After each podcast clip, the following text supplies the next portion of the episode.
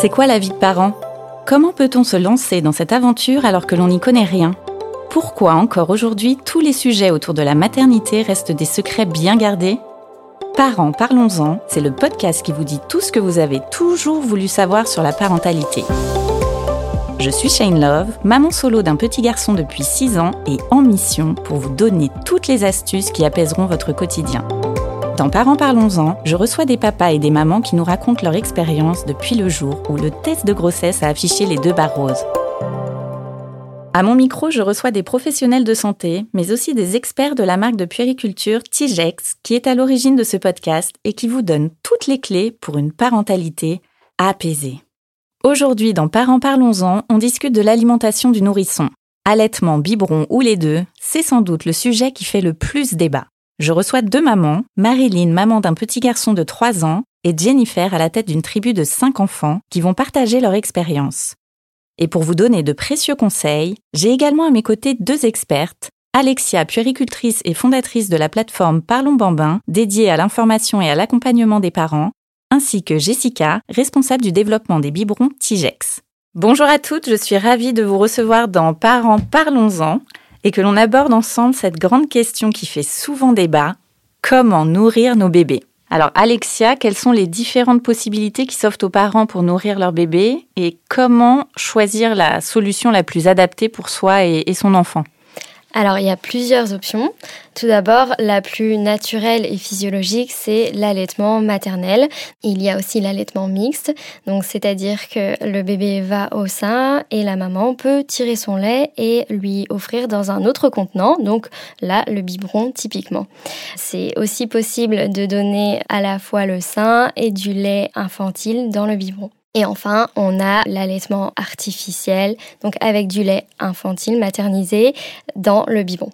Voilà les trois options. Comment choisir? C'est déjà avoir pendant la grossesse un projet. Le projet souvent se détermine euh, au fil des recherches, des échanges avec les amis, avec la famille, mais aussi par ses propres convictions. Et puis on remarque aussi que des parents euh, changent de cap au moment de l'arrivée du bébé parce que tout ne se passe pas forcément comme prévu. Ou alors une maman se dit je vais essayer l'allaitement puis ça va prendre tout de suite et elle s'imaginait pas allaiter pendant trois mois son enfant. ou inversement, euh, l'allaitement ne fonctionne pas forcément. Et finalement, la meilleure option pour le bébé et pour la maman au niveau confort, c'est de pouvoir donner le biberon parce qu'il est apaisé, il est nourri, il grandit grâce à ça. Alors Jennifer, tu as cinq enfants. Est-ce que tu les as nourris de la même façon ou tes choix ont évolué euh, avec le temps? Alors oui, c'est bien ça, j'ai cinq enfants. Ben, mes choix ont évolué avec le temps parce que déjà toutes mes grossesses n'ont pas été les mêmes. J'ai jamais pris le temps en fait de me poser la question savoir si j'allais les allaiter parce que j'ai été maman très tôt.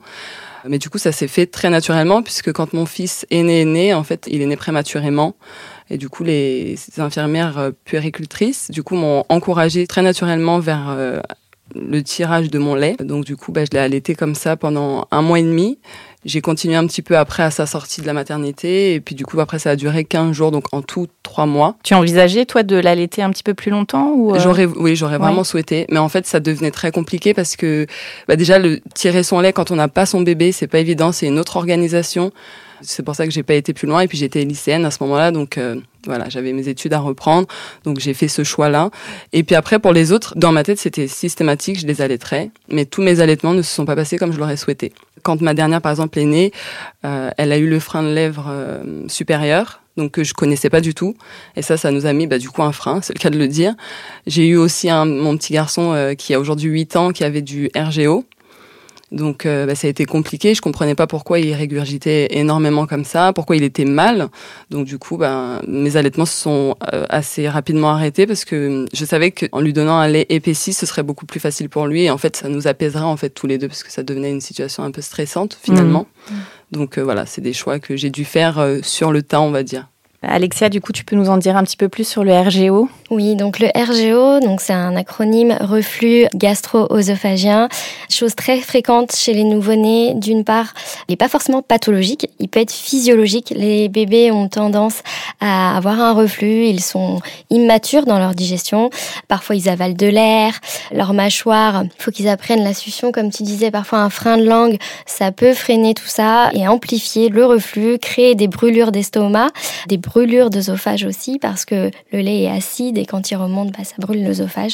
Donc c'est vrai que l'allaitement, quand le bébé se retrouve par exemple dans une position d'allaitement où il est sous le sein, où la maman donc du coup a, beaucoup de lait, donc parfois ça peut être difficile à gérer. C'est vrai que parfois la solution, euh, donner le biberon finalement, c'est une facilité parce qu'on peut plus gérer parfois le débit, l'épaisseur du lait et ça soulage le bébé. Donc euh, oui, bien sûr, c'est l'adaptation et aussi je rebondis sur la prématurité. C'est vrai que les soignants guident pas mal les mamans à tirer leur lait. Et euh, si ce n'est pas le choix de la maman d'avoir du lait de mère pour les enfants prématurés, ils sont quand même très fragiles et c'est le meilleur lait adapté pour eux. Donc il est possible de donner son lait aussi au lactarium pour les mamans qui allaitent, qui ont trop de lait. Et en fait, il est donné aux enfants prématurés pour les mamans qui peuvent pas tirer leur lait. Alors Marilyn, toi, je crois que tu as opté pour l'allaitement mixte. Qu'est-ce qui t'a fait pencher pour cette solution? Oui, alors je m'étais beaucoup renseignée déjà enceinte et pour moi le choix était évident. Je voulais à tout prix allaiter. Je savais que ça pouvait ne pas être forcément évident. On connaît toutes les galères qui peuvent survenir, mais tant qu'on n'y fait pas face, on va dire qu'on n'est jamais vraiment préparé. Euh, moi, l'allaitement s'est très très bien mis en place. Euh, il avait une très bonne succion, tellement que en fait je produisais énormément de lait. Donc moi j'ai eu le revers de la médaille, on va dire. J'avais beaucoup de lait, donc j'ai enchaîné les mastites. Ça a été très douloureux. J'en ai pleuré tous les soirs, je dirais, voire plusieurs fois par jour. Chaque jour, je disais que j'allais abandonner, que j'allais arrêter et que c'était plus simple de donner le biberon.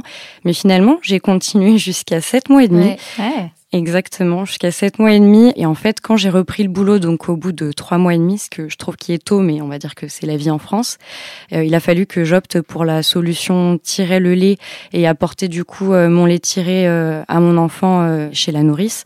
C'est parce que je voulais continuer en fait d'allaiter le plus longtemps possible et j'ai tenu comme ça jusqu'à sept mois et demi. Est-ce que tu avais des craintes quand tu as débuté l'allaitement mixte? Oui, en fait, euh, j'avais peur que le fait de favoriser l'entrée euh, des biberons, des tétines et des sucettes, ça crée la confusion en fait euh, synthétine pour mon fils. Donc c'est vrai, je me suis énormément renseignée sur toutes les marques physiologiques avec un débit adapté et qui ressemble en fait au plus à l'allaitement maternel, à l'écoulement du lait à travers le sein, etc. Et c'est notamment comme ça que j'ai découvert la gamme multiflow de Tigex et aussi en participant en fait aux ateliers qui étaient proposés par la marque. Donc c'est vrai que je me suis très vite dirigée vers cette solution-là et tout s'est très bien passé pour mon fils puisqu'il a accepté en fait le processus et petit à petit mon allaitement s'est terminé en fait euh, progressivement. Je vais rebondir sur ce que disait Marilyn, c'est un atelier de co-création. Donc en fait, déjà, il faut savoir qu'il y a des produits qui sont adaptés pour les parents et qui ont été faits avec les parents. Donc ça, déjà rassurant pour euh, ben, tous les gens qui se posent des questions sur Qu'est-ce qui va se passer quand bébé sera là Et alors, toutes les deux, euh, Jennifer et Marilyn, vous avez fini par vous tourner vers l'allaitement mixte. Qu'est-ce que ça a changé euh, pour vous au quotidien? Bah, la première chose que ça a changé, ça a permis du coup à papa de participer lui qui était vraiment euh, demandeur de ça, il attendait ce moment. Il espérait aussi autant que moi que ça puisse durer le plus longtemps possible. Mais bon, après, il a fallu faire des choix. On voyait bien que ça devenait compliqué pour bébé. Donc voilà, ça s'est fait tout naturellement. Et puis du coup, je me suis rassurée en me disant que l'essentiel, c'était qu'elle était nourrie. Ça devenait un moment beaucoup plus agréable au final. et puis voilà, moins stressant. On avait vraiment le temps. Et puis la position est pareille qu'un allaitement exclusif au sein. Donc on est vraiment dans sa bulle. Et, euh, et je me rappelle que du coup, la première fois que monsieur lui a donné le biberon, euh, il m'a dit ah bah voilà c'est exactement ce qu'elle voulait que ce soit papa qui lui donne à manger. Donc j'ai compris dans sa petite phrase que du coup bah il était content et, et du coup voilà s'ils étaient contents tous les deux bah ça me convenait aussi. Hmm. Hmm. Et pour toi Marilyn? Je suis complètement d'accord avec euh, ce que vient de dire Jennifer. Et puis aussi, en fait, ça m'a permis de sortir un peu plus seule avec les copines, etc. Il faut quand même pas oublier qu'on est aussi femme avant d'être maman. C'est vrai qu'on a tendance à s'oublier un certain temps euh, on met tout pour les enfants, tout pour bébé. Et l'allaitement, c'est génial. Hein. Quand on a l'enfant à proximité, on peut le nourrir, quel que soit le lieu, l'heure, l'endroit, tout est prêt à disposition. Mais la contrepartie, c'est qu'ils sont quand même assez dépendants de nous. Donc le fait d'introduire justement cet allaitement mixte et la possibilité au papa de participer, bah, grâce à ça, j'ai pu retrouver, on va dire, un semblant de vie sociale et ça m'a quand même fait du bien. Alexia, tous les parents se posent à un moment ou à un autre la question de l'alimentation pour leurs enfants. Est-ce qu'il y a des soignants qui euh, les accompagnent dans cette réflexion?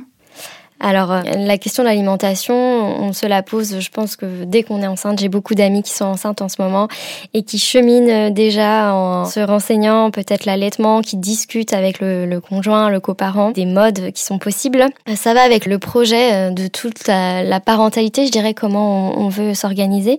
Aujourd'hui, on peut trouver des informations donc auprès des professionnels de santé qui gravitent autour de la grossesse, de la maternité. Donc, on a la sage-femme dans les cours de préparation à l'accouchement, notamment. Aujourd'hui, on s'entraîne plus seulement à pousser et à respirer au moment T. Hein, il y, a, y, a, toutes les choses. Euh, qui viennent après, donc comment se comporte un nouveau-né, quels sont ses besoins au départ, et on va forcément parler de l'alimentation. On va aussi dédramatiser certaines mamans parce que on revient vraiment à, l'allaitement aussi maternel. On dit que c'est très bien, que c'est le meilleur. Il faut aussi pouvoir apporter toutes les informations aussi sur les laits maternisés qui sont de plus en plus euh, efficaces et vraiment élaborés. Pour avoir travaillé en néonat, il y a tout le temps des études qui sont faites, notamment auprès des enfants prématurés. Euh, je pense notamment à l'étude H donc euh, c'est des oligosaccharides qui sont étudiés pour se rapprocher au maximum de l'allaitement maternel et, pour l'apporter dans, ce lait-là. Donc les choses évoluent. On peut se renseigner aussi auprès des puricultrices de PMI, auprès de aussi donc euh, je parlais des copines, des mamans qui ont allaité. Alors même si chaque allaitement, si chaque enfant est différent, on peut quand même avoir des pistes de réflexion. C'est très bon à prendre de savoir qu'on peut passer à l'allaitement mixte, qu'aujourd'hui euh, il y a des marques qui font des produits adaptés aussi pour ça. Donc c'est aussi rassurant.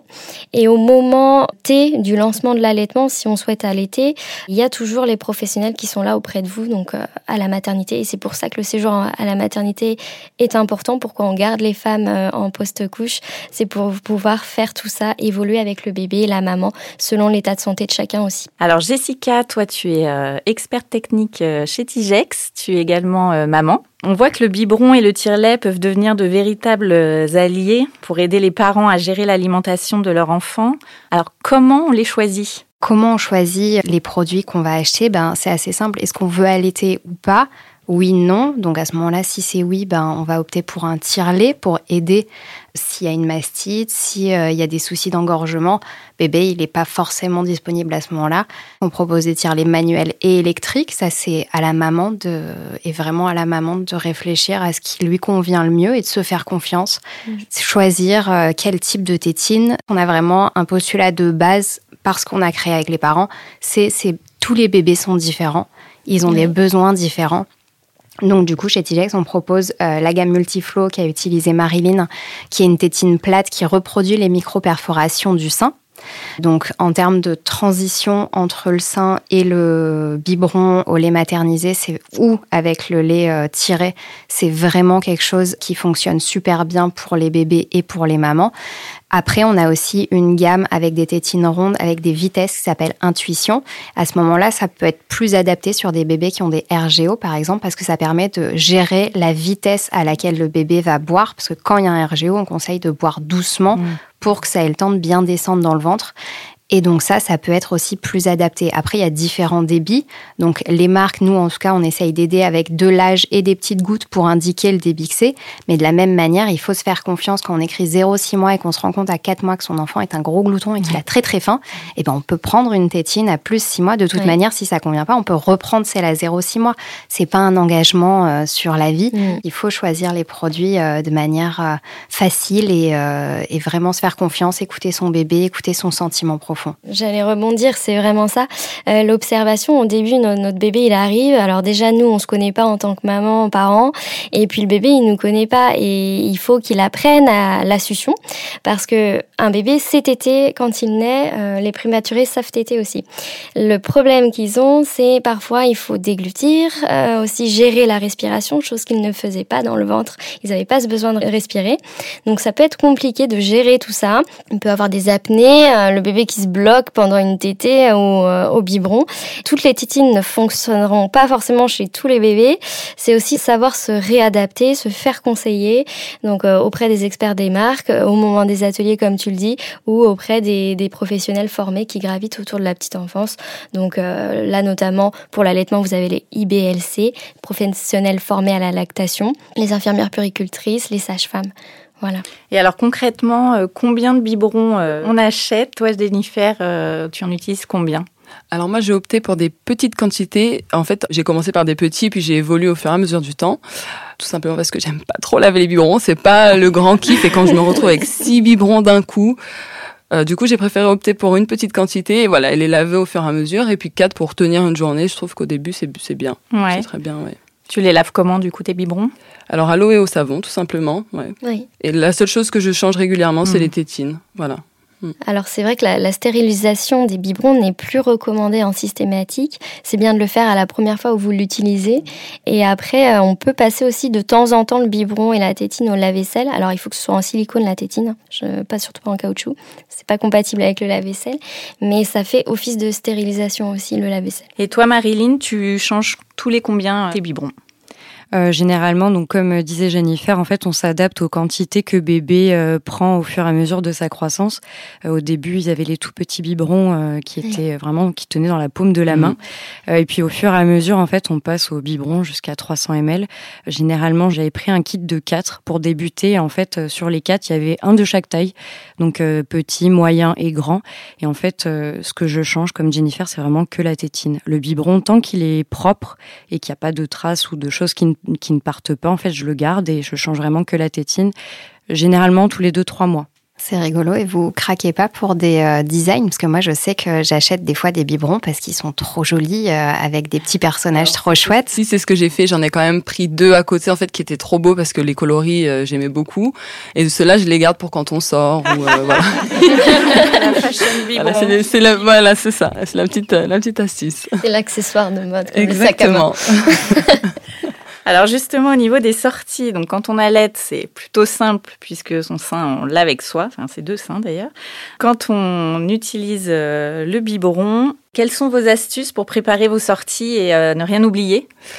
Alors euh, pour euh, pallier justement à cette grosse boîte de lait qui prend énormément de place et qui risque en plus de se renverser dans le sac à langer, j'ai opté pour des petits euh, doseurs de lait et du coup bah, je prépare des biberons d'eau. Là en ce moment elle est à 240 donc euh, bah, je mets 240 d'eau et puis mes 8 doses dans sa petite dosette et puis du coup c'est pratique comme ça ça prend moins de place. Ces couches. Qu'est-ce qu'on rajoute dans le sac à langer? Un petit linge, des cotons et du liniment. voilà. Et toi Marilyn, tes astuces euh, pour ne rien oublier euh, avant de sortir? Alors pour ne rien oublier, je sais pas, je dirais que plus en pratiquant, bah, plus on apprend, parce que forcément au début on oublie euh, ou un linge, ou une dosette, ou enfin il y a toujours quelque chose qui manque dans le sac. À force, on n'oublie rien. C'est vrai qu'au début, donc comme Jennifer, hein, les dosettes c'est le plus pratique. Moi au tout début, j'amenais quand même mon lait du coup dans le biberon, donc il y avait aussi toute la partie congélation, décongélation. Une fois le lait tiré, combien de temps on peut le garder euh, à température euh, ambiante, etc. Enfin, je pense qu'Alexia pourra peut-être plus nous en dire. Moi, ça fait un petit moment, j'ai un peu oublié les, les heures, etc. Mais du coup, euh, il y a qu'en pratiquant, en fait, qu'au bout d'un moment, on devient de super maman et euh, on n'oublie rien, quoi. Pour répondre à ta question, le site le plus fiable sur les conservations de lait maternel, c'est la League qui cite plusieurs études comparatives sur euh, la conservation donc du lait maternel. Le plus important pour que vous ayez une conservation optimale du lait tiré, c'est vraiment faire attention euh, au moment du tirage à l'hygiène, l'hygiène des contenants et toujours conserver euh, frais votre lait. C'est-à-dire que vous n'allez pas le laisser poser une heure avant de le mettre au frais ou de le congeler. Ça, c'est très très important pour éviter le développement des germes. Tout se trouve vraiment sur ce site, c'est une très bonne ressource. Jessica, est-ce qu'il existe des gammes de produits Tigex qui permettent euh, d'aider à l'organisation euh, justement? Alors oui, ça existe et donc je vais commencer par le début. On parlait du fait de tirer son lait, de devoir le garder au frais. Tigex par exemple, on a un sac isotherme. Donc on peut mettre son petit pain de glace dans le sac isotherme. Donc on a son tire-lait, on tire son lait, on a des petits sacs de conservation du lait maternel qui sont pré-stérilisés. Donc on tire son lait, on le verse dans le petit sac, on le ferme grâce à un double zip. Il n'y a pas de souci, il est bien. On le met dans son petit sac isotherme. Donc là, il est conservé. En plus, le sac isotherme, il y a des rangements pour que les biberons, donc pour trois biberons, et pour pas que les biberons bougent en fait dans le sac. Donc tous les biberons Tigex sont équipés d'un système anti-fuite, mais du coup, euh, ça permet qu'ils soient à la verticale bien rangés. Et après, on a euh, ben, bien sûr les biberons, les boîtes doses de lait, on en a une. Euh, ce que je trouve hyper pratique, c'est qu'il y a des hum, compartiments de différentes couleurs. Donc si on part, mais on ne sait pas exactement à quelle heure on va rentrer, on peut se faire une de lait, donc si tu es en 240, une dose de lait de 120 dans le transparent, une dose de lait de 240 dans, le, dans la boîte rouge. Et du coup, comme ça, tu sais que tu es paré à toute éventualité euh, avant de rentrer à la maison. Ça, c'est plutôt pratique. Alors avant qu'on termine euh, cette discussion, je ne peux pas ne pas évoquer les polémiques euh, qu'on entend parfois autour de l'allaitement. Est-ce que vous êtes senti parfois jugé sur vos choix d'alimentation, Marilyn? Euh, moi, l'allaitement a été très bien vu euh, par mon entourage et puis c'était une question qui se posait pas. J'ai toujours vu des femmes allaiter autour de moi, donc euh, on va dire que c'était bon, pas inné puisque tout s'apprend dans la vie, mais c'était intuitif. Par contre, c'est vrai que moi, toute seule, je me mettais souvent la pression. C'est-à-dire que quand je sortais en public, en extérieur, que ce soit le restaurant, les centres commerciaux, etc., quand je ressentais que mon enfant bah, avait faim, je préférais m'isoler en fait dans la voiture et lui donner le sein, bon déjà pour être un peu plus tranquille, mais parce que j'avais peur en fait de tout ce regard des autres, pas moi, parce que moi, avec euh, mon bébé, tout se passait très bien, mais de me sentir observée, jugée, sans forcément entendre des mots ou quoi que ce soit. Mais en fait, j'avais peur du regard des autres. Donc c'est vrai que moi, instinctivement, je m'isolais alors que je pense que c'est dommage puisque c'est quelque chose d'assez naturel que de nourrir son enfant, que ça soit au sein ou au biberon. On ne devrait pas voilà se mettre nous-mêmes des barrières et c'était dommage. Je pense que pour le deuxième, j'allaiterai voilà en toute confiance et puis si on a besoin de me dire les choses, j'y répondrai avec le plus de bienveillance possible et puis voilà quoi. Toi Jennifer, comment ça s'est passé pour toi? Bah alors je suis tout à fait d'accord avec ce que dit Marilyn. C'est vrai que moi j'avais le sentiment, surtout au tout début pour les premiers, on voulait toujours me mettre dans un espace au calme en fait, alors que bah, un bébé, quand il a faim, on n'a pas le temps d'aller chercher un endroit pour être à l'aise. C'est vrai que c'est mieux, mais euh, on n'a pas toujours ce temps. Alors sur le fait, j'avais le sentiment en fait qu'on me disait, ben va te cacher en fait. Mm.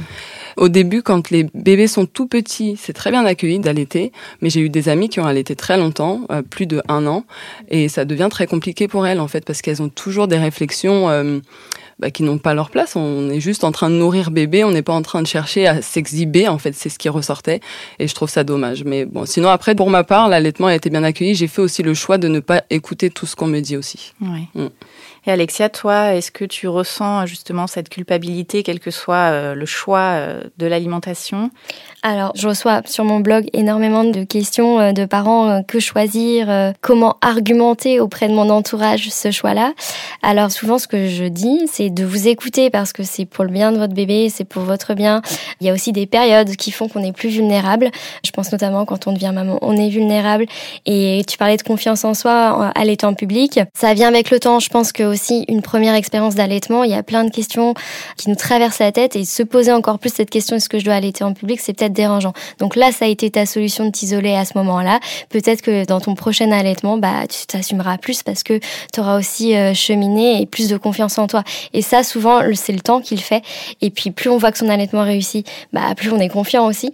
Donc ça, c'est un peu le cercle vertueux. Et tout ça pour dire qu'aussi, euh, il n'y a pas de bonnes et de mauvaises expériences. J'ai eu un témoignage l'autre jour, une maman a allaité son premier, ça s'est très bien passé et ça n'a pas fonctionné pour le deuxième et elle était quand même ravie d'avoir pu lui donner le biberon parce que c'était ce qui convenait à cet enfant-là à ce moment-là et à elle aussi et à toute la famille et après donc il y avait un bien-être familial et, et ça c'est pas négligeable. Alors Jennifer, toi, quel conseil tu donnerais à des futurs parents euh, concernant l'allaitement? Alors je leur dirais tout simplement de se faire confiance. Ça revient un petit peu à ce que disait euh, Alexia. C'est vrai que l'allaitement, ça peut paraître inné, mais ça ne l'est pas forcément il y a des techniques, il y a des choses à savoir avant. Du coup, il faut vraiment se faire confiance et euh, s'écouter tout simplement. Et toi, Marilyn, si demain tu devais avoir un autre enfant, euh, tu changerais euh, quoi? Je me renseignerai davantage, euh, notamment parce que pour le premier, j'avais énormément de péripéties à la mise en route de l'allaitement. Il euh, y a des mamans pour qui ça ne fonctionne pas car elles ont très peu de lait. Bon, moi, ça a été le cas inverse. Ça a très bien fonctionné, un peu trop d'ailleurs. Si jamais ça se reproduisait maintenant, voilà, je, je sais euh, vers qui m'orienter, les professionnels de santé, qu'il faut pas hésiter à tirer son lait pour éviter tout ce qui est engorgement, mastite.